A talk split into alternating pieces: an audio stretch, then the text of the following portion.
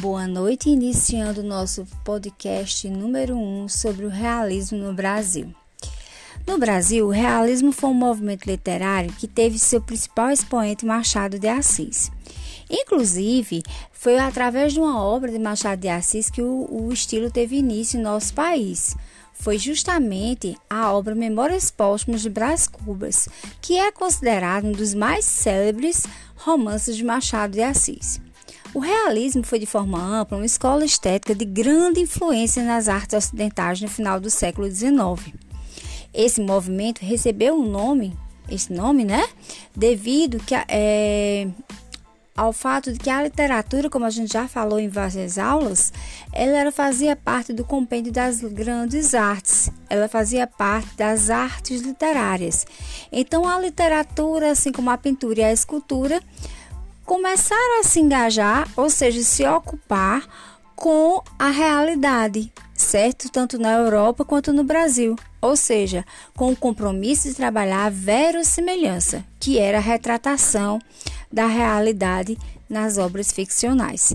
E também essa retratação era uma forma de trazer uma reflexão para o público leitor, uma vez que a realidade era mostrada tal qual como era. A estética realista é totalmente divergente do que tinha sido até então exposto através da estética romântica, né?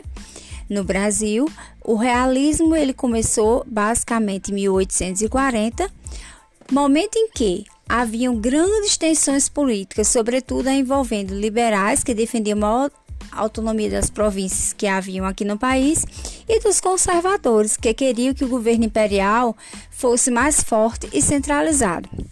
Diante disso, no período compreendido entre 1864 a 1870, aconteceu a Guerra do Paraguai, e dentro desse conflito, a, a nação paraguaia destruída houve o um enfraquecimento da monarquia, provocando uma crise econômica no país que fez eclodir os ideais republicanos.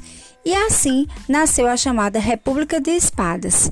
Esse momento, bastante conturbado, também sofreu devido a, alguns acontecimentos.